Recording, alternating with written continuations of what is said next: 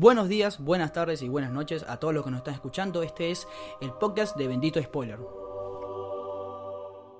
Bienvenidos a un nuevo episodio del podcast de Bendito Spoiler, modo cuarentena. Mi nombre es José Rey, estoy junto a Cristian Benítez. Hola, buenas tardes, o lo que sea. Bueno, buenas tardes. Lo que sea, exactamente No como sabemos, no siempre. sabemos si eh, es lunes, si es domingo, siquiera, ¿no? Eh, no sé ni, yo no sé si tú estás hablando en el futuro, en el presente. A mí los- las líneas de tiempo desaparecieron para mí. Está, en este momento no existen, Me- medio que parece que estamos hablando de dos dimensiones diferentes, porque lo que pasa acá es que estamos teniendo una comunicación por Skype y Claro. entonces van, a ver ustedes que están escuchando una pequeña diferencia en la calidad de los micrófonos. Lo que pasa es que estamos grabando con mi computadora desde mi casa, pero la comunicación vía Sí. Skype con el señor José del otro lado. Claro, Zoom nos, nos llamó, nos ofreció dinero para bueno, usar su aplicación, eh, pero nosotros no, no, nosotros nos quedamos con lo viejo, con lo antiguo, con Skype, así que seguimos con Skype. Eh, Cristian, Igual hay gente que que usa Zoom, ¿viste? Y dice también eh, comunicación por Sí. Skype. Sí, no sé, Mucha la gente que... que eh, confunde, Zoom con un boliche. ¿Viste ah, en no, Twitter? ah, se fueron a la mierda. Que en Twitter dice creo que... una, una señora creo que tiró que iba a celebrar su cumpleaños por Zoom, o sea, con sus familiares todos conectados, y alguien Claro. tiró como te voy a denunciar o algo de eso. Todo- No, todos los, familiares en un lugar. Claramente. Eh, lo primero que te tengo que preguntar, Cristian, es Sí. ¿cómo estás viviendo la cuarentena? Para el que esté escuchando esto, tenemos ya eh, mm, 15 días aproximadamente de cuarentena. Y Se me arrancó... perdió la cuenta. Sí, yo creo que también. Eh, El 20, por ahí. Eh, sí, el 20 arrancó, el 20, 20 al 31, 11, hoy estamos a... Sí, 15 días. 15 días. Eh, ¿cómo has vivido la cuarentena? No, perdón, O sea, 17. háblame de 17 días. qué hace Cristian Benítez durante esta cuarentena, eh, qué actividades hace, Pa- capaz tienes alguna actividad que nosotros desconocemos y nos podría ayudar. Entonces, no sé, contame. No, a ver, para arrancar, tengamos en cuenta que estamos viviendo en Argentina los dos y que... pa- no, para informar, para informar a la gente. eh, hay una cuarentena obligatoria que rige hace 17 días, o sea, la gente no puede salir de su casa más allá que para ir a comprar alimentos, medicamentos y cosas esenciales. Entonces, lo, todo lo que podemos hacer y todo lo que puedo hacer yo también acá es estar en mi casa encerrado haciendo, no sé, viendo películas, viendo series. Ya hablando, porque bueno, esto es un tema de interés eh, para todos, además Ujú. el hecho de que todos, o vos sos argentino, yo vivo aquí en Argentina, también habría que discutir un poco si, Según la no sé, ¿estás de acuerdo también con... sos argentino, sos habitante del país. Sí, ah, cierto, cierto, es verdad, la constitución argentina, gracias. Eh, pero lo que te quería preguntar es, ¿vos estás de acuerdo de cómo se ha manejado esta situación? No solo el gobierno, sino bueno, también el argentino en, en medio, o sea, se ha manejado bien la situación, estamos en- no sabemos qué va a pasar, sabemos que la cuarentena en algún momento se va a levantar, pero de una manera progresiva, pero ¿estás de acuerdo con lo que ha pasado? Eh, creo que se tomaron buenas decisiones, creo que hubo pifiadas, pero siempre en pro de que la salud esté primero. Y estoy muy a Claro. favor de todo lo que hizo el gobierno. Pifiaron algunas cosas. eh, Los jubilados, creo que nos vamos un poco de- del del hilo de lo que es el podcast, ¿no? Pero sí, el tema de los Sí, jubilados. claro, pero- eh, ya se sabía, se sabía y estuve escuchando muchas notas y, y muchas cosas últimamente eh, con respecto al tema de los jubilados y desde la ANSES se sabía, desde los banqueros eh, y la, o sea, las bancas y el sindicato de banqueros se sabía que iba a pasar esto, no tomaron ninguna medida para, para afrontarlo. Pero sí, lo que pasa es para el que no está entendiendo el otro lado, es que se, se dio una fecha para el cobro de jubilados, para el cobro Sí. del pago de los jubilados, y eh, los bancos están cerrados, porque no funcionan, porque estamos en cuarentena. Entonces se juntó toda una cantidad de jubilados haciendo fila en todos los bancos del país, eh, incumpliendo las normas de, de aislamiento social, o sea, te- y, y encima de to- toda eh, población de riesgo, ¿no? De mayores de 60. Claro, la bomba, la bomba biológica, como decían muchos. Sí, sí, sí. Pero, Bueno, es básicamente pero, pero ese es lo- uno y vivido. después tenés, después tenés otro que al principio dijeron que jamás iba a llegar el coronavirus a Argentina. Eh, son cosas Claro. así, ¿viste? Lo que pasa es que más allá de la postura que pueda tener cualquiera, esto es algo único y una cosa que nos agarró imprevisto a todo el mundo. Porque vos podés decir, Argentina tuvo pifies, bueno, España e Italia tuvieron mucho más pifies, ¿entendés? Sí, es verdad. Eh, y también creo que es algo que va a pasar, que a partir de que esto termine, eh, que esperemos que sea lo más rápido posible, eh, el orden mundial de las cosas o las prioridades van a cambiar un poco, porque me parece No que creo tanto, ¿eh? cuando... Yo a lo que voy es que, a- o sea, hay, hay un interés ahora, me parece que va a haber una alarma en decir, che, vamos a invertir más en lo que serían nuestras defensas contra una pandemia. No tanto bombas nucleares, que sí son importantes y esperamos que nunca pase, pero también la salud. La- más que todo, cómo manejarse con, con la pandemia. un- no sé, cosas como que en un país hayan 700 respiradores es algo que tú dices, mierda, 700 es muy poco, qué raro. Cosas así me parece que va a haber como un nuevo interés social en las, a- con respecto a la salud que, que antes no había. O sea, eh, creo que ese tipo de cosas va a cambiar. Me parece que el turismo también va a quedar golpeado un poco. Y lo vamos a hacer caso a Bill Gates. es- Bueno, claro, Bill Gates sí, un, eh, ¿cómo es? Un En el Nostradamus 2015 parece, había dado una 15. charla que decía que la próxima amenaza mundial iba a ser un virus. Que no íbamos, que el planeta no está eh, preparado para eso. La humanidad no está preparada para un virus y bueno, cinco años después pasó esto. Claro, tenía, tenía toda la razón. Entonces, por eso me parece que algunas cosas, eh, el orden social va a cambiar mucho. eh, más que todas las prioridades.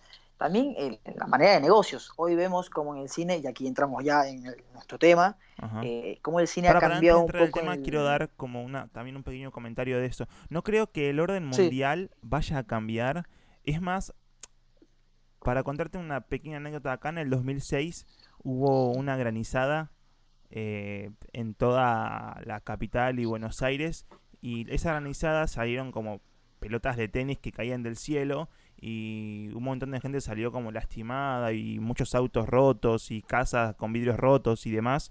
Eh, lo que hicieron fue de ahí a dos meses todas las pólizas de seguro empezaron a, a, a ofrecer el, el seguro para golpe de granizo.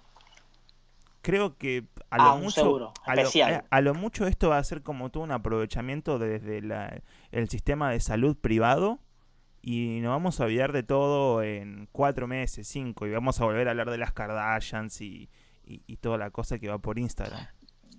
Claro, igual las Kardashian se hicieron noticia esta semana porque hubo una pelea de Chloe, de, de Kourtney y, King, bueno, cosas que siempre Sí, pasan. no, por eso lo digo. Por eso lo digo. Sí, sí, verdad. Viste que eso ya se corrió la noticia.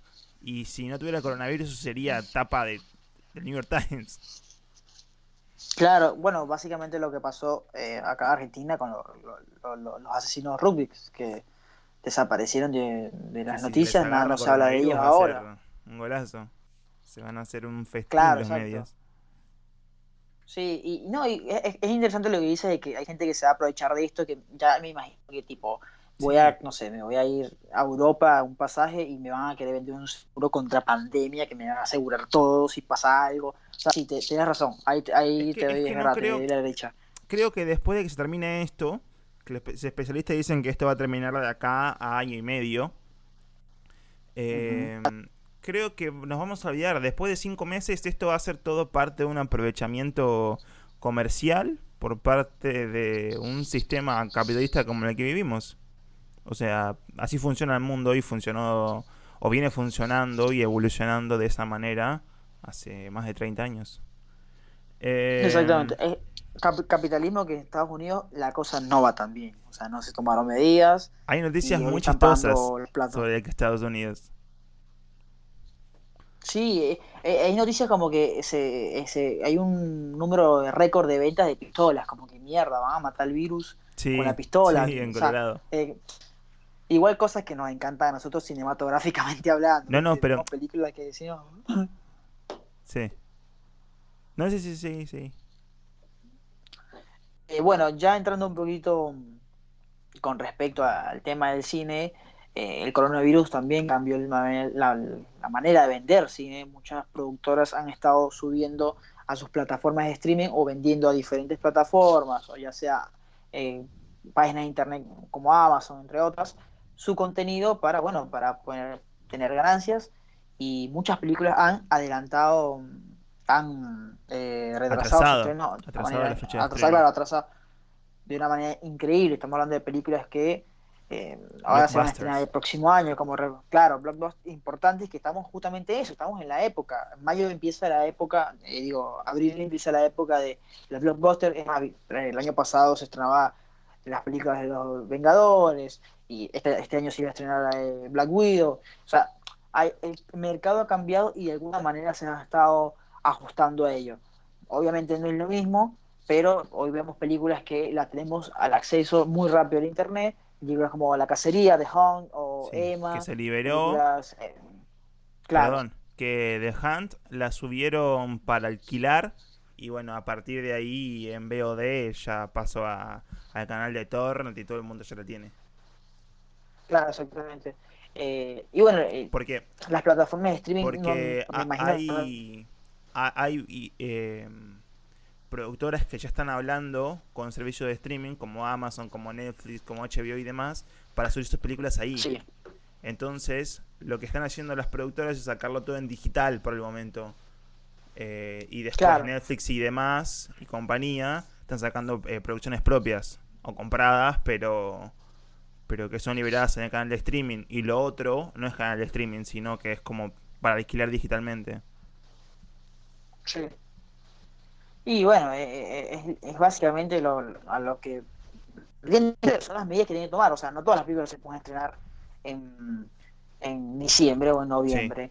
Eh, la Y temporada de premio lado- va a estar eh. Por otro lado, separaron todas las producciones cinematográficas también. Todas, o sea, a más, nivel creo- mundial separó todo. Sí, sí, y, y bueno, como debe ser, es más, cuando empieza este- esto del coronavirus, por lo menos acá en Argentina, descubrimos que Tom Hanks eh, fue una de las personas que, bueno, que, que, que contrajo coronavirus mientras estaba haciendo la producción de la nueva película. de- ¿Cómo? Que se salvó del coronavirus. Porque ya se dio de Claro, alta, se está en su casa. Pero a lo que iba es que es, eh, lo contrajo eh, durante la producción de la nueva película de Elvis que estaba Sí. grabando en Australia. Entonces, eh, imagínense, así como, o sea, las producciones son gigantes, así que mucha gente se puede contagiar y obviamente eso es lo que no debe pasar. Entonces, por eso paran muchas producciones y si es así, o sea, e- es muy interesante, pero si todo sigue así, es muy probable que entre septiembre, agosto, eh, julio, sean unos meses donde realmente no tengamos estrenos de series importantes. O sea, no, no- es muy difícil conseguir series si no hayan, que no es- que estén en producción, porque no, no van a parar o por obviamente van a mover el calendario. Así que es un gran No, en, golpe. en- en Eh, todo caso, creo que lo que se va a hacer es que todas las películas que están ahora se vayan a mover para esas fechas. Entonces, si no tenemos series, si no tenemos producciones que están haciendo ahora, vamos a tener todas las películas que deberían estar ahora. Porque otro, otro dato que no dimos es que todos los cines también del mundo, no sé si del mundo, pero por lo menos de los países eh, reconocidos están todos cerrados. Acá Argentina, Estados Unidos, Sí. China está cerrado, Claro. todo.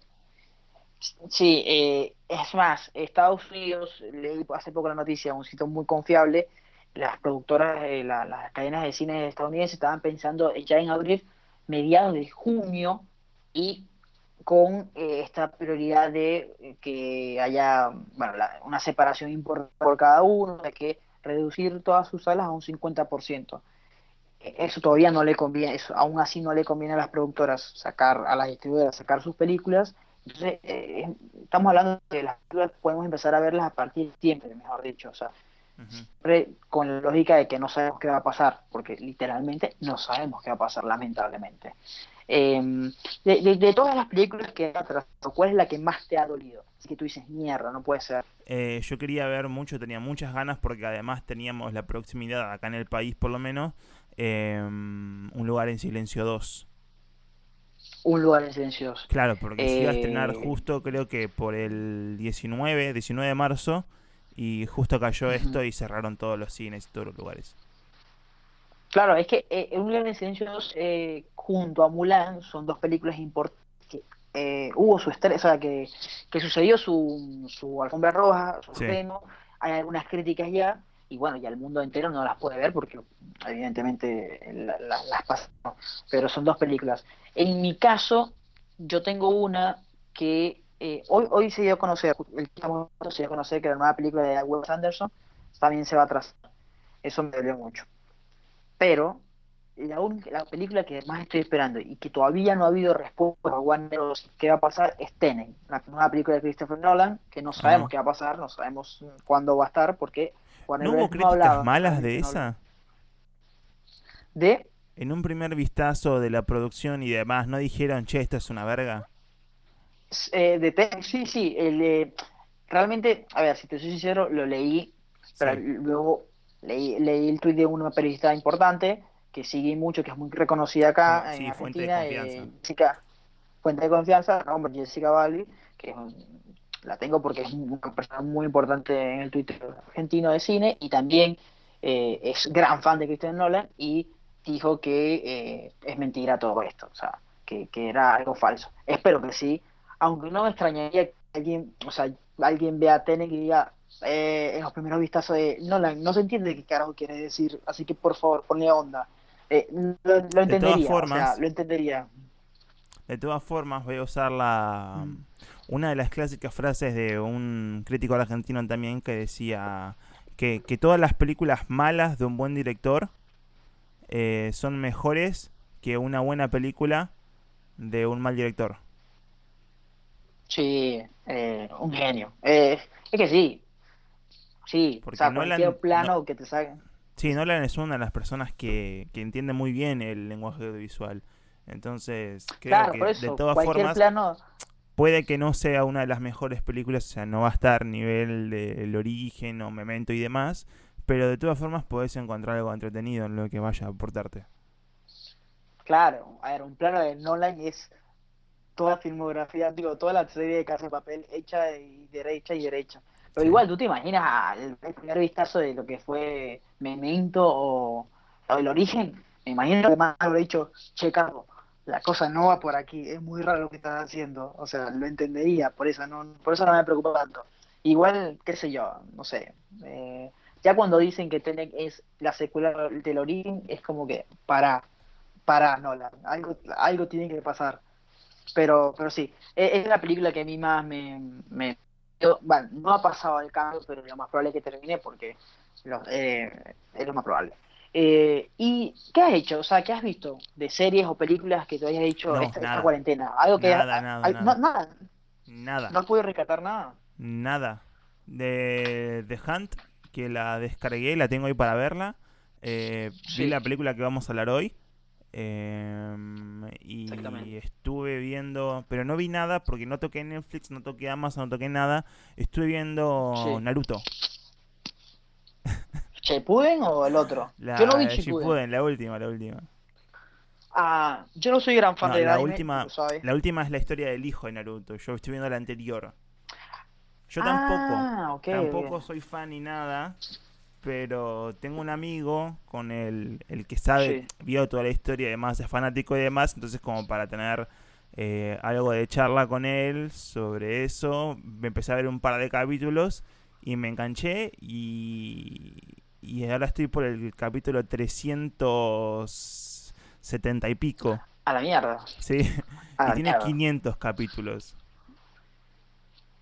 Y, y, a ver, no he hecho esta la pregunta, viste la pregunta que hace todo el mundo en Twitter. Bueno, chicos, me, me parece una boludez, pero está buena preguntarla a veces. Eh, bueno, chicos, eh, han descubierto un talento en esta cuarentena, han hecho algo productivo. Hay gente ah, que no puede hacer nada productivo porque tiene que salir a laburar. Pero vos hiciste yo, algo. Yo sí, ¿vos? Y yo no, el home office me tiene medio loco, pero ah, he, visto películas, más nada. Pero algo, productivo que diga, che, capo, sí, realmente bueno cocinando. No, todo no el Mundo, todo el mundo está usando esa, la de cocinar. de hecho, mm, una noticia también muy chistosa que pasó acá en el país es que en los mercados hay faltante de leudante. Porque todo el mundo se empezó a hacer masa madre y pan y cosas así, ¿viste? Como que se dedican a hacer pizzas y eso. También es una cuestión de abaratar costos, me parece. Sí, obvio. Pero, yo. con la línea puedes hacer.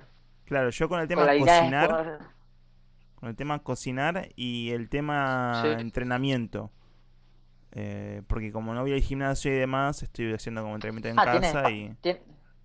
Tienes, espacio ahí para. Un toque. Un toque. Bueno, bien, por lo menos. Yo, por mi parte, eh, estuve. Sí, había una, una que otra película. Esta película que vamos a hablar, eh, la volví a ver en esta cuarentena. Por eso, viste, cuando uno crece, entiende más las cosas y ve cosas que no veía cuando era chico y no entendía una mierda. Eh, así que me dio ganas de hablarla, por eso te, dije para, para hablar de ella hoy. Pero vi la casa de papel. A ver, vi la casa de papel porque la casa de papel hay que verla. Es así o sea, yo no soy de las personas que te dice. Hoy te no, al respecto. No, no. ¿Cómo? Hoy, tiré un tweet al respecto, no sé si lo leíste, pero. No, no, no, no recuerdo. Puse que una de las razones. Argumenté bien igual, ¿eh? Una de las razones por la que jamás en mi vida voy a ver La Casa de Papel es porque le recomienda mucha gente que me cae mal.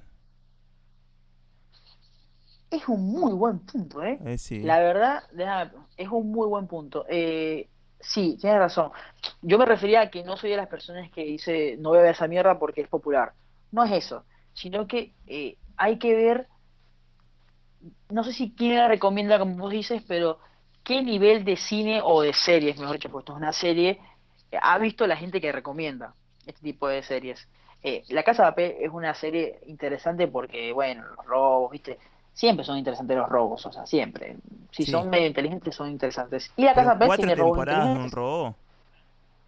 No, son es, es impresionante, o sea, eh, son dos temporadas de un robo, listo, bien, se acabó, y el éxito fue tan brutal que hay que vender, chicos, hay que vender. Entonces crearon otra manera de robar por una causa, porque bueno, uno de los tipos se, de los ladrones lo atrapa, entonces como que lo quieren recuperar, entonces deciden robar otro, otra cosa, y este robo dura tres temporadas.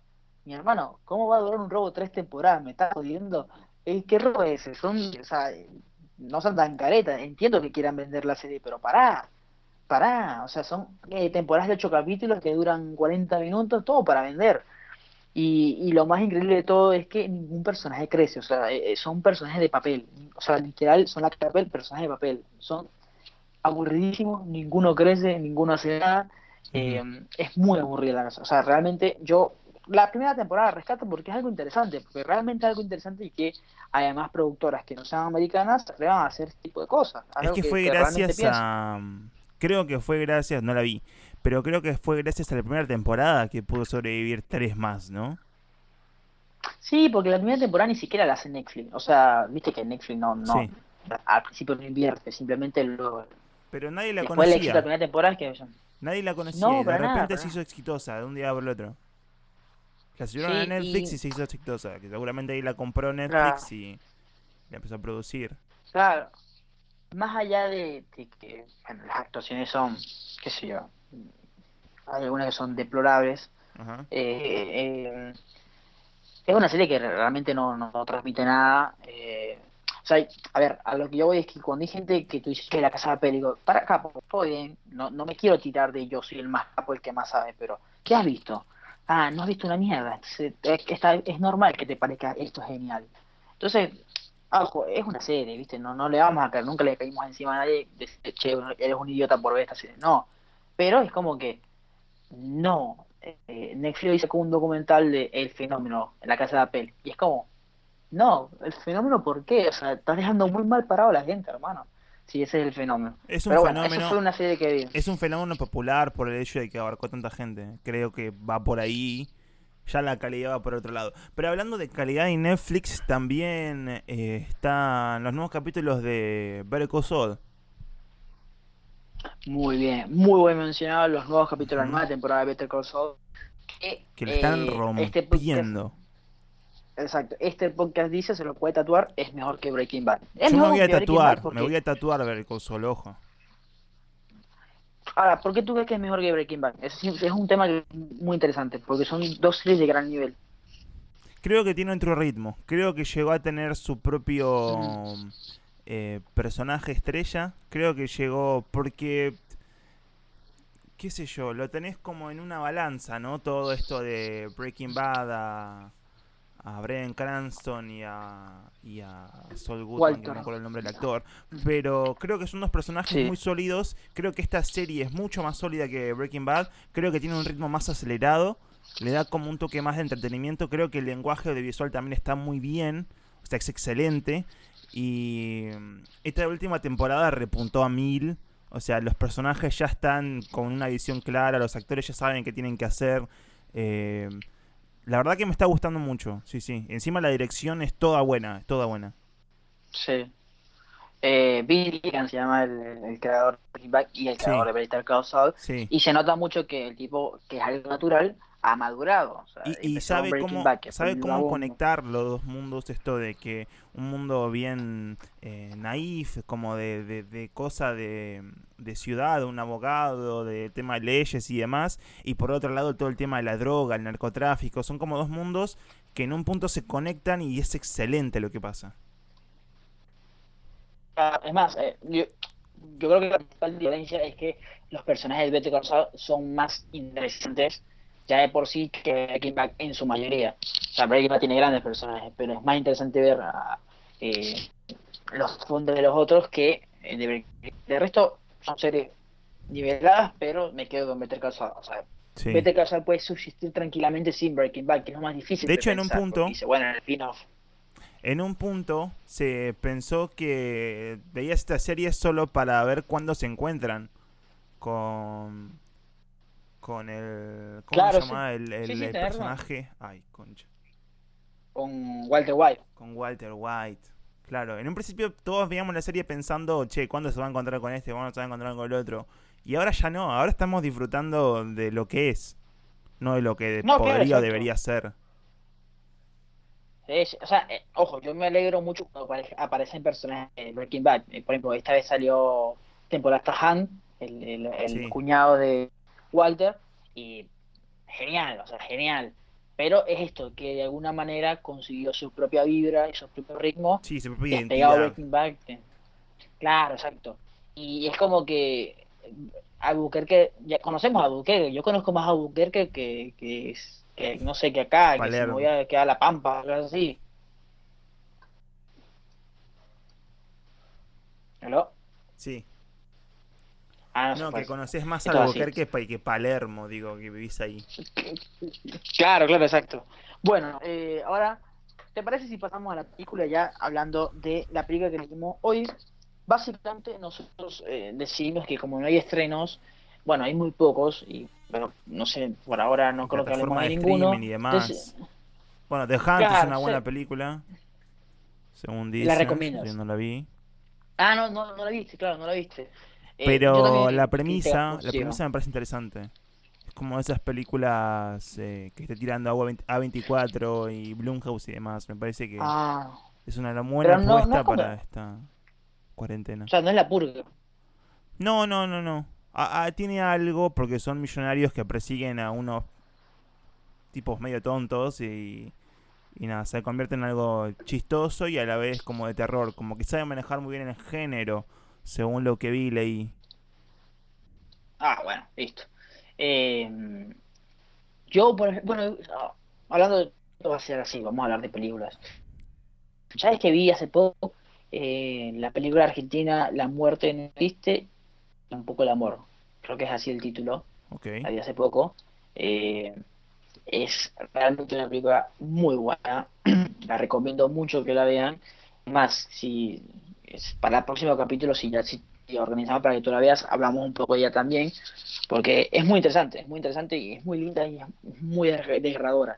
O sea, el que escuche este podcast, por lo general, si vive acá en Argentina, habrá escuchado hablar de esta película y se la recomiendo. Véanla porque está por ahí y llama mucho la atención. bueno, encima, eh, como veníamos... es muy fácil de conseguir.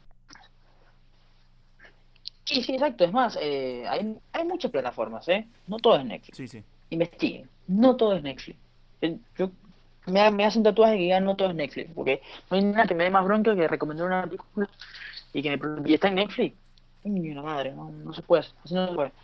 Eh, bueno, van yendo con la película, hablamos mucho de, de qué hablar en esta, en esta cuarentena. Es más, como podrán ver, hubo, semanas donde no estuvo el, podcast de pero no estuvo activo, básicamente porque no sabíamos juntos hablar esto, así que tomarnos un descansito, por lo menos yo. Pero eh, no, hay, que trabajar, las cosas no vuelven, así que hay que trabajar. Y claro, decidimos, igual iremos viendo qué va pasando, hablar de películas eh, no retros, pero películas que hayan, eh, hayan pasado su tiempo y que sean consideradas excelentes por la crítica, porque la mayoría de nosotros, eh, el análisis lo tenemos que hacer nosotros, y bueno, hablar de ellas. Y elegimos nada más y nada menos que el, Los Filtrados, la película de Martin Scorsese, la única película que pudo ganar eh, el Oscar, con la que Martin Scorsese pudo ganar el Oscar a Mejor Director, una locura, tantas nominaciones como este año, y terminan siempre ninguneando a Martin Scorsese, pero esta vez lo ganó. Si ustedes tienen internet en este momento, les pido que tengan un segundo esto y vayan a ver cómo le entregaron este premio, porque es muy emocionante. Eh, la entrega, eh, este fue en el 2006, y en los Oscars, para la, entrega del mejor director, se la hace, suben Steven Spielberg, eh, Francis Ford Coppola y George Lucas a, bueno, a decir los nominados y a dar el, entregar el Oscar al ganador, y se lo termina dando a Martin Scorsese. Y es muy emocionante porque para los que saben, han, leído un poco del cine, son los cuatro amigos que estudiaron juntos, empezaron, o sea, eh, comienzo juntos y hay una historia muy, hay una anécdota genial de George Lucas mostrándole la guerra de la galaxia a los tres y Francis Ford Coppola no entendió una mierda, Scorsese tampoco entendió una mierda, Spielberg le dijo, che, te entiendo, pero no sé, o sea, son de toda la vida, entonces... Era como un grupo de amigos que iba, que la vio, que, iba a triunfar. Claro, exacto, exacto. Eh, entonces, em, bueno, era muy, eso es muy emocionante. Pero bueno, Los Infiltrados, la película eh, de Martin, Martin Scorsese, que, que se estrenó en 2006, eh, dándole el Oscar a Martin Scorsese, que trata de nada más y nada menos el típico cuento de policial de, bueno, la vida policial estatal y la vida de las mafias. Eh, Viste la película hace poco, ¿no? Sí, sí, la vi hoy de hecho. Bueno, rápidamente, eso, podemos empezar por ahí. ¿Qué sensación te dejó la película? Me pareció una película, ahora que me contaste el tema este del dato del Oscar, que no lo sabía, va, de hecho sí lo sabía, pero me parece muy extraño que es la primera y única película a la que le hayan dado por mejor director. Eh, claro, ¿verdad? o sea, estamos hablando del director de Casino, el director de Buenos Muchachos, el de Taxi Driver, de, Lobo de Wall Street, eh, no sé. Y, y, esta película, al nivel de esas, en tanto nivel dirección, porque o sea, no, no creo que esta sea mucho mejor que Buenos Muchachos. Eh... No. Ni que Casino, ni que de Irishman, ninguna. Entonces vuelvo a la frase que dije en un momento, en un principio de este podcast, o, a la mitad más o menos, que una mala película de un buen director, como, como Scorsese, es una muy buena película de, de un mal director. Entonces, creo que esta película es promedio dentro de de todo lo que da Scorsese. O sea, si vos pones en una balanza Buenos Muchachos, Casino y luego Wall Street y en la otra Silence, ahí tenés como los dos puntos y en el medio está esta película, Los Infiltrados. Y además que tiene una buena analogía. Además que tiene tiene toda esta película porque a ver, lo tiene a DiCaprio, a Matt Damon, que más o menos, no sé si entra en la categoría Scorsese, a Jack Nicholson, que no lo agarra nadie hoy. Nadie. Y, en esa época ya era muy difícil que él haga una película. Y Scorsese lo agarró y estaba Dedicado, estaba dedicado a hacer comedias, o sea, ya, ya estaba fuera, realmente. Sí, sí, sí. Y Scorsese lo agarró como agarra a Joe Pesci siempre y le dice, hagamos una peli. Y me parece que es una de las pocas personas que puede traer un talento tan eh, reconocido en el cine como Jack Nicholson. Eh, me sorprendió cuando la vi a ver a Farmiga eh, bastante joven, bastante bella en esa época. Y Alec Baldwin haciendo de un policía que cuando enloquece me, me parece lo mejor porque si hay alguien que, sabe manejar las escenas en tanto en guionaje, dirección y dirección de, de, actores, me parece que es Scorsese. Porque cuando Scorsese dice voz de escocete y pegale, el chabón tiene que ponerse loco y pegarle a alguien. Entonces, eh, porque yo, una persona que eh, cuando vea a las películas de Alec Baldwin, o en realidad las películas en las que actúa Alec Baldwin, saben que es como un personaje más bien suave. Y en esta película, agarrarlo para esta película me parece como. Te estoy dando como un ejemplo de todo lo que es, porque después puedes agarrar eh, cosas de esta película que están geniales, pero. Pero como para darte un ejemplo de todo lo que es la película, eh, agarrar un actor tan suave y volverlo loco, me parece impresionante. Bueno, por mi caso, te puedo decir que para mí no me al mejor eh, actor de esta película, que es Mark Webber. Me encanta el personaje de él. Es más, justamente es el único personaje que estuvo nominado al Oscar por esta película. Estuvo nominado a mejor, actor de reparto. Y es, una película genial. Muy tarantinesco. Me, gusta la película. El, personaje. Sí, exacto, tiene mucho. Eh, él, él, tiene, él tiene. Él es el personaje que más dice fuck, por ejemplo.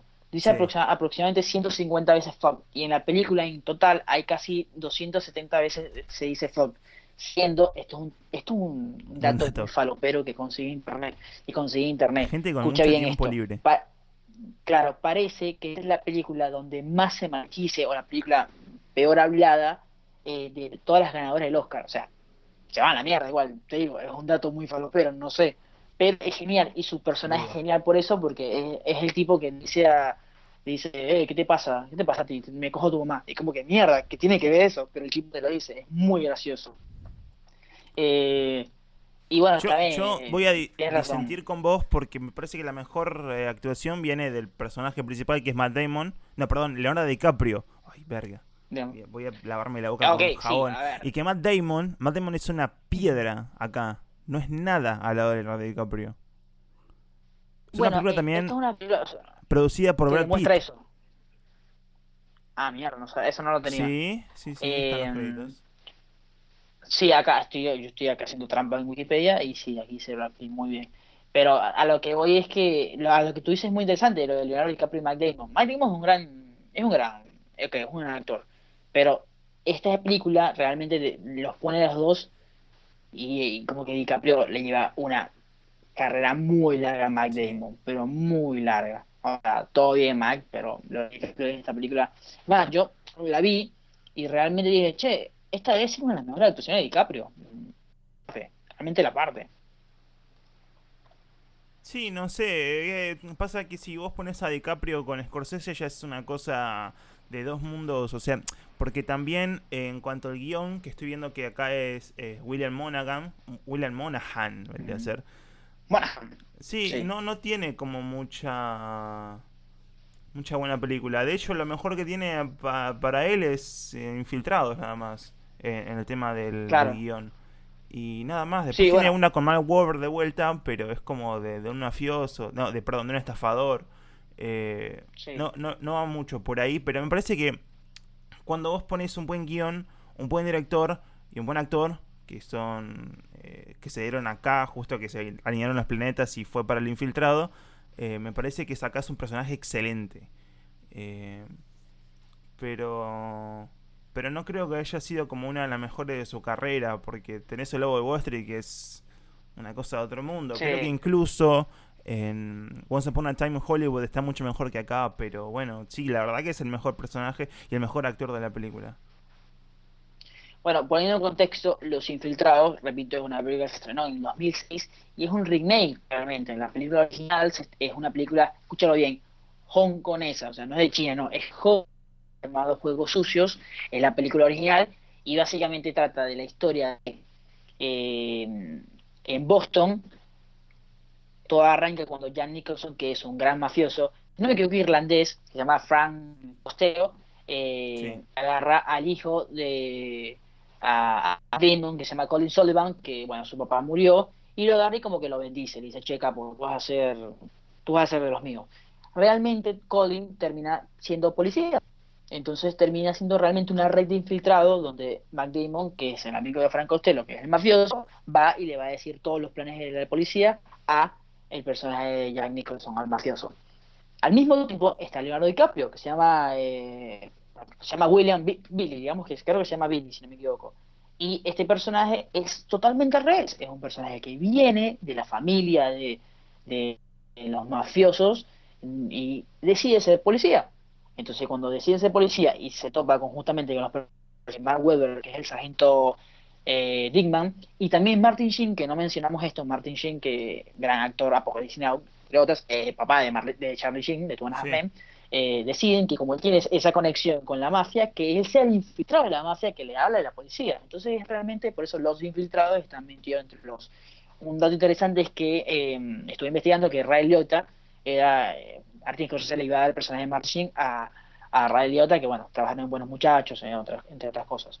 Entonces, eh, ya, ya por ahí te dicen, mierda, que película, mierda, ¿qué me van a, qué me van a traer? Porque realmente es interesante. Y bueno, son dos horas de personajes muy eh, graciosos, brutales, como el de Jack Nicholson, que es eh, malo de porque es malo, ¿viste? Es un personaje que es malo porque tiene un resentimiento social y cree que realmente todo lo tiene que tomar él y hay que las cosas las tiene que él y mata y se ríe y es genial realmente. No sé si tú pensaste eso también.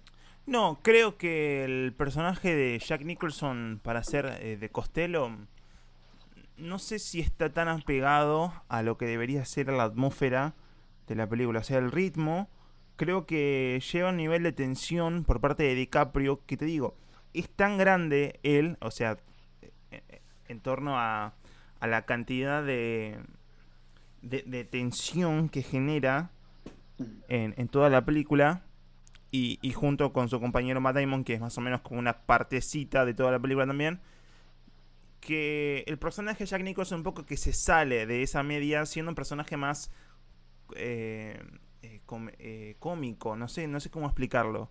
O sea, si es un personaje de, de, una villanía, como de una cosa que, que percibí de maldad, porque, porque es un mafioso que mata, que descuartiza y demás, pero jamás lo ves descuartizando ni nada. O sea, en un punto de la película lo agarras, lo ves agarrando una mano, un pie o algo, ¿viste? Pero jamás lo ves como el violento o el sanguinario. Es como más cómico, que se ríe, que es artista, ¿entendés? Que, que canta.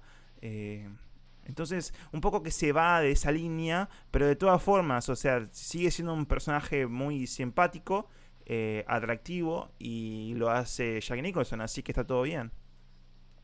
Claro, es justamente es, importante que menciones eso, que sientas que se salga un poco de ritmo porque eh, Martín Scorsese le dio el permiso, o sea, pero que Jack Nicholson pudiera reescribir alguna de sus líneas, entonces... Hizo escenas en pedo, todo, o sea... Sí, sí, igual, es Jack Nicholson, ¿sabes? Es como que... Eh, juegue, maestro ilustre. Sí. Em, pero bueno, película de lo primero, algo muy importante que Scorsese siempre tiene en todas sus películas, que es el hecho de familia. La, virtud de familia siempre está. De alguna manera, Damon... ¿Cómo? Y la mafia un toque. Ah, no, claro, mafia sí, siempre. Pero el, el hecho de familia, por lo menos a mí me llama la atención porque eh, están entrelazados siempre. Y ustedes son personajes que no importa de dónde vengan, siempre van a estar entrelazados por la familia el personaje de Leonardo DiCaprio, el, padre, el papá de, Billy, eh, trabajó con, eh, eh, bueno, la familia de Billy como tal, trabajaba con Jack Nicholson y Matt Damon es como adoptado de Jack Nicholson. Entonces como que siempre hay como ese entrelace de familia, de respeto y de que siempre, no importa dónde estés, al final tú eres lo que...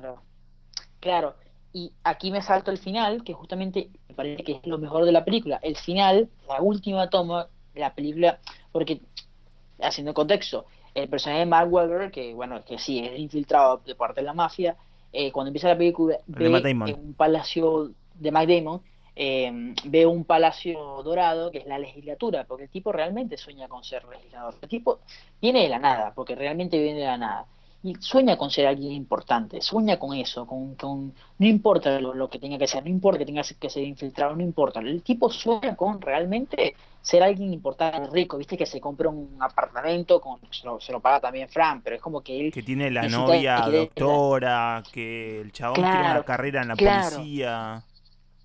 Quiere todo, quiere todo. Al final termina siendo un poco el villano porque la naturalmente hace que tú empatices con el personaje de propio y el personaje de Mac Damon es el principal culpable de que, las cosas salgan mal. Y la película termina con un vistazo a ese mismo Palacio Dorado donde él quería llegar y de repente pasa una rata y la rata se queda ahí. Y es como que te dice o sea, Scorsese al, al millón. Dice, no importa lo que hagas tú al final un poco, esa, esa parte me pareció un poco apresurada igual, ¿eh? como muy qué, sé yo, lo hubieras... No sé, no hacía falta la rata para mí. Digo, se, bueno, se- pero se- es se como que- sobreentendía, se sobreentendía igual que Sí. el chabón eh, entrando por la puerta y que lo maten en la puerta nunca hubiera llegado a la legislatura y listo. Es como que vean eh, eh, que la cámara, porque la cámara hace esto cuando en la Sí. parte final, o sea, ve, ve el cuerpo muerto de Matt Damon y da una vuelta y mira desde lejos la, la, la cúpula esta dorada que, que es la legislatura. Claro. Pero sí, con eso, con eso se bueno, sobreentendía, me parece. Y la rata ya es como está de más. Es como todo el tiempo nombran a Eh, una la- rata, una rata, una rata. Y de repente te ponen una rata. Es como, ya entendimos que hay una rata. Y bueno, pasa que es como decir, o sea, porque tiene los dos mensajes, el tipo, el, el hecho de decir, capo, eres una rata, no sueñas en nada porque eres una rata, lo cual no es bueno, pero bueno, anda a decirse las Scorsese, no sé. Pero no, a mí, o sea, a mí, eh, entiendo lo que dice, pero a mí el final fue como que, fue de esos puntos donde dice, ¡guau, Scorsese! Te fuiste a la mierda, qué grande sos. Eh, bueno, en sí la película tiene un reparto muy grande, es una historia eh, que muy complicada porque de repente, o sea, de repente son infiltrados, pero de repente te salen que hay una compra de microchips y hay unos chinos, una mierda que tú Sí, dices, bueno, no muy complicado todo, ¿no? Pero tampoco Claro, hacía falta eh, eh, explicarlo, entonces está bien. Claro, Como por eso, no, porque no importa, no- no te quiere como- meter por ahí. El director no quiere ir por ahí y está bien. Claro, eh, porque siempre está, porque naturalmente empatizas con, estás preocupado por el personaje de Leonardo DiCaprio y Jan Nicholson está como que dudando, como que qué mierda es este, tipo, tenemos a alguien un infiltrado, me parece que es este, entonces hay como una presión de que mierda, mierda, ¿qué le va a pasar? Y luego, bueno, claro, Scorsese siempre, eh, Scorsese no le gustan mucho los finales felices, o sea, no, no es que le gusten los finales felices, es como que el tipo realmente se apega a la realidad y la gente que está en esto realmente no la pasa bien, ya lo vimos en, en irlandés con el personaje, con el final de De Niro, y hoy lo vemos con el final de estos dos personajes que son lamentables. No solo él, sino las cosas que lo envuelve, todo lo que envuelve a esta sociedad de alguna manera termina o muriendo o termina eh, desacreditado. Y la pobre Vera Farmiga termina, bueno, embarazada, que además No también es un personaje muy importante, pues. Ah, es verdad, no se sabe, cierto. No, al final no se sabe. Pero, Porque pero bueno, es como que- algo. Y para mí el Eh, bebé no, era de. DiCaprio. Bueno, eso puede Ese, ser. ese es obvio, ¿Qué boludo. Te lo dice en el funeral. Ah, no, no lo capté. No lo capté. Y No lo capté. Pero sí, pues sí. creo que de la historia Eh, rescato. igual- Rescato de la historia que es algo muy interesante, como esta cosa de una guerra entre dos infiltrados, como uno de la mafia y al mismo tiempo había uno en la policía. Me parece que tiene como esa dinámica bastante interesante y entretenida, que podría ser eh, una muy buena película de Scorsese. O sea, esta, esta historia estaba destinada a ser una película de Scorsese. Y si no, vos lees el libro o ves la película antigua y decís, che, esto es re Scorsese mal. Y creo que va por claro. ese lado, pero al, al tener como todo un equipo de gente muy grosa trabajando a- en- atrás de eso, creo que quedó en un segundo plano de la historia y pasaron a ser los personajes. eh, eh, los personajes, ¿entendés? Es como que, que tomaron todo, tomaron todo el, el protagonismo. Porque la historia estaba Claro. muy bien Eh, como para hacer una buena película. Y a su vez vieron esta gente tan grosa encima que terminó siendo una película de gente grosa y no una película de infiltrados. Claro, e- esas películas que eh, no te elevan tanto, por lo menos no te esfuerzan de tanto, no sé, no, no sé si la palabra es conocimiento o concentración o reflexión como el irlandés, eh, ni tampoco es tan entretenida, me parece, en algunos aspectos a Los Buenos Muchachos o a Casino. Claro, claro. Eh, pero, pero es una película que tú dices, mierda, es de Scorsese, mierda, la voy a ver. O sea, la están pasando por televisión, no las quedamos a ver. Y además, bueno, viste, es la única película que realmente eh, premió como debe ser a Scorsese. Ganó mejor película, ganó mejor director, ganó mejor guion adaptado y ganó mejor montaje. Solamente mejor actor de reparto de Mark Webber, que fue mi favorito, y no ganó. Eh, El montaje pero sí, es medio hay, mal hay que igual. rescatar. El montaje es raro. El mont- es más, el montaje es muy. No, es no sé muy con qué 2000. competía en ese año, pero... ¿Sabes? Lo, te lo tengo aquí, Raro. mira, para. La, la mejor película estaba. eh, esto, esto es antes del 2008. Antes del 2008 mm, solo se podían nominar a cinco películas. Entre ellas estaba eh, Babel, de Alejandro González Iñárritu, la primera nominación de este director, luego la partió. Cartas desde Jima, de Clint Eastwood, y luego, claro, luego está The Queen, una película bastante rara, es más, la vi hace poco por un trabajo personal de la facultad y no me pareció buena como para estar nominada al Oscar, pero bueno, está bien. Eh, Era una película realizable y Little Miss Sunshine, que es mi película favorita. O sea, de esta lista es la película que más me gusta. Eh, y, y bueno, eh, Leonardo DiCaprio, yo me preguntaba, coño, ¿por qué no? O sea, ¿por qué no vio una nominación de DiCaprio por esta película? Porque realmente me pareció muy buena. Y es porque él hizo campaña por Diamante de Sangre. Y fue nominado justamente por Diamante de Sangre. Se lo terminó ganando Ah, Forest era Whitaker por un- el último rey de Escocia. Un añazo para DiCaprio. Mal, mal. Eh, bueno, eh, por ejemplo, el guion Y ganó, y ganó por Revenant, raro. ¿viste? Es como, ¿qué, está- qué estamos haciendo, chicos? Claro, sí, es- o sea, son cosas de los Oscars que, que No la gente, entiende. espero que la gente se vaya, claro, que se vaya, la- se vaya dando cuenta. Pero es Eh, el pedo, mejor guion porque la gente no elige. Si la gente eligiera, eh, no sé, creo que sería un poco... Bueno, no, porque la gente también es pelotuda, así que no sé, somos pelotudos todos. Eh, Somos, somos, somos, somos, sí, sí, sí, pelotudos, sí. claro. Eh, no, no sabemos, yo soy un pelotudo en, en, no sé, en golf, qué sé yo. En política soy un pelotudo. No, yo también En puedo equivocar acá en el cine, como puedo equivocar en todos lados, así que eh, hay gente pelotuda, somos pelotudos, o sea, listo. Claro. lo que se verían Te, te de la academia. Claro. Eh, te mencionó la- el mejor guion adaptable, lo ganó Los Infiltrados, pero estuvo nominado Borak. Yo no sabía, o sea, realmente no sabía que Borak había estado nominado. Borak en la joda, ¿viste? El falso documental de Sacha Baron Cohen. Sí, sabía que eh, estaba nominado. Muy chistoso. la- Y la aquí. Y bueno, Todd Phillips era uno de los productores cuando venía haciendo mucha comedia. Eh, también estaba nominado Children of Men y yo realmente me quedo, me quedo viendo esta lista ahora, me quedo con Children of Men, me parece la mejor película de Cuarón. Y la dirección Nah, de Cuarón. la mejor. Claro, la dirección de Cuarón no está nominada, eso es lo que estoy viendo. Está Bueno. nominado Martín Scorsese, Clint Eastwood, eh, Steven Frears por The Queen, Alejandro González Iñárritu por Babel y Paul eh, Greengrass por no- el vuelo 90 93, una película, no sé qué mierda, película sobre, creo que el 11 de septiembre, cosa patriota, una cosa de eso. Eh, olvídate, es que, o sea, Cuarón, ya, le, ya nominaron a un mexicano, ¿viste? no pidas tanto, nominaron a un mexicano, o sea, ya están haciendo muchas cosas.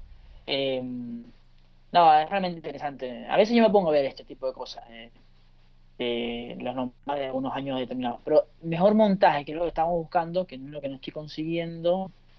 eh, Igual no hace falta, vamos a eh, yo nada más porque quería ponerlo en perspectiva. Nada más Ahí quería está, dar una opinión del montaje, no. Sí, está bien. Ahí está. El mejor montaje. Los, eh, el infiltrado. Babel. Diamantes de sangre. Muy buena. Eh, Vuelo 93. No, no la vi realmente. Y Children of Men. Para mí el montaje de Children of Men es mejor. No sé. Me, me parece más llamativo que el de los infiltrados. Pero bueno. No sé. Tiene poco montaje igual porque es pura, es como una cosa de plano secuencia. Pero bueno, Es pra- hay poco montaje, es verdad. Eh, pero no sé. Como que me dice más. que Los niños del hombre me dicen más que, Sí. que, que los Sí. infiltrados. Bueno, eh, esto es una gran película, igual si no la han visto, sí, sí la, está genial para, para hacerle un revisionado, porque es más, no contamos mucho sobre la historia en sí, sino que nos dedicamos más a recordarla y a entender mm, lo que ha pasado con Scorsese y los personajes. Es una buena película para ver esta cuarentena. Es la recomendación, me parece, no sé. claro, sí, sí. Eh, pero vamos a tirar recomendaciones, un par. Sí, por supuesto, diga, diga. Yo tengo una. Yo tengo otra. Eh, se llama. Ay, déjame chequearlo. Si quieres tirar una voz, Bueno, yo chequeo em- todos los datos porque quiero ser más específico. Empiezo yo. Eh, si a ustedes les gusta mucho la política americana, les recomiendo que vean el nuevo documental de Hillary Clinton. eh, Hillary, se llama así, una, está, eh, fue producido por Hulu, al mismo tiempo es Disney, pero la pueden conseguir en internet, es genial. Básicamente porque la imagen pública de Hillary Clinton es muy negativa, es básicamente una de las personas más odiadas a nivel político de la historia americana, y Hillary realmente es algo que yo aprendí, o sea, yo sabía que era una, persona importante en el movimiento feminista, pero realmente me di cuenta en este documental que eh, eh, es la precursora, o sea, la tipa es la precursora de todo esto. Y es una persona que estuvo en todos los movimientos de 1960 para acá, importantes eh, en la política americana. O sea, estamos hablando de una persona que empezó su primer trabajo, fue ayudando al juzgado que se encargaba de cubrir eh, entre otras cosas. Y bueno, todo lo que es la historia americana para entender un poco eh, la, política americana en sí y por qué Trump llegó a la, por qué ganó y por qué ese, esa, esa parte de Estados Unidos que es simpatizante, no solo republicana, sino que es simpatizante a Trump, entender de dónde viene y, de dónde, qué significa esto. Eh, y además, es, ojo, a mí porque soy un fanático de la política americana, o sea, me encanta. A mí me gusta mucho la política, eh, cinematográficamente, documentalmente. No sé mucho de eso, pero me interesa. Y he visto muy americana y entonces me llama la atención. Y la campaña Hillary Trump es un fenómeno mundial, porque eran los dos personajes eh, eh, más antipopulares de toda la historia en Estados Unidos a nivel político. Entonces, eh, hablan mucho sobre qué pasó. Más Trump que Hillary, la historia de Hillary. Más Trump que Hillary, sí. Pasa que Trump se encargó de alguna manera de transformar el documental. esa antipopularidad en popularidad. Claro, exacto. Increíble. O sea, un tipo que. Es un tipo increíble. O sea, el tipo tuvo sus cartas y las jugó perfecto. Y Hillary. Sí, también creo que es el ejemplo más claro de que deberían sacarle el poder de voto a los estadounidenses. Sí, o sea, a ver, por ahí se molestan, pero si hay un gringo aquí escuchándonos que está aprendiendo español y no sé, nos quiere entender. Dijo, voy a escuchar un poco de español y justo agarró este. Sí, o sea, eh, Estados Unidos por cápita es la persona que es, eh, tiene, es el país que, más cree en Los Ángeles, en Los Ángeles literal, que Los Ángeles existen, ¿viste? O cosas así, o sea, cosas ridículas, ¿me entendés? tú le preguntas a un americano, ¿dónde están, eh, no sé, pone Sudáfrica, que no es muy difícil conseguirlo, y no sabe dónde está. bueno, pero acá, acá queremos en Pomperito, por, por, ejemplo. Creo que va más por la la idea del sentido común. Creo que estamos muy metidos con el sentido común y la desinformación. Creo que fue clave para la campaña de Trump eso, así que... Eh, sí, sí. no, y el tema... da, cuenta de que también somos una, una población muy vulnerable a esas cosas. Sí, es verdad. Eh, y bueno, eh, a mí me ayudó mucho para entender bien todo este asunto de los correos, porque todo el mundo habla y dice, no, sí, porque los correos. Tú dices, pero para, ¿cómo los correos? No, bueno, unos correos ahí, o sea, la gente no sabe bien lo de los correos, que la piedra angular de por qué perdió Hillary, y aquí te lo explican muy bien, y en mi caso fue como que, me estabas jodiendo, perdiste la, presidencia por eso, no, no puede ser. No, una o sea, repitan todo. Es una pelotudez, literalmente es una pelotudez. Entonces, eh, si, le, gusta la política americana, se lo recomiendo porque... ¿No? Encima era ilegal, me parece. Claro, sí, sí. los eh, correos. Era como todo mal. O sea, literal, la tipa, ella cometió un error estúpido, eh, pero como que, listo, nada. Es como que, o sea, es, como que Alberto Fernández le, le, hiciera renunciar a la presidencia por lo que pasó el viernes, que, fue una mierda. Pero bueno, no sé. Bueno, eh, si les a verla porque es un repaso interesante desde Watergate hasta actualmente. Hillary, se llama así. Realmente vale la pena. Lo pueden conseguir en su página de confianza donde ven películas. No, sé qué más decirle, pero se encuentra en Hulu. Ustedes no pagan Hulu. Por ahí entonces. No creo. Eh, por ahí. Yo voy a recomendar una película del 2003, una película animada, ya que estoy mucho con el anime y esas cosas. Esta no es anime, es una película coreana animada del 2003, se llama eh, Manchi. Manchi o Hammerboy. Acá la conocimos en Cartoon Network cuando éramos chiquitos como Martillito. No sé si la viste. Martillito, no, ni idea. Eh, dirigida por. No, no, es una película. Es una película. Dirigida ah. por uh, An Tae-geun, que creo que es el nombre. Eh, es la historia de un chiquito, de un pibe, que en el año 2112, eh, lo estoy leyendo todo desde acá. Eh, Sí, no, no, estoy haciendo como un resumen propio. Eh, cayó en una isla con una pequeña comunidad de un pequeño pueblo con su abuelo y, y nada, de, mm, el abuelo este le quiere enseñar como las artes místicas y de, del poder del universo y demás que puede absorber para generar él un propio grito, como un superpoder de grito que, que, que, que es como ancestral en su familia y demás.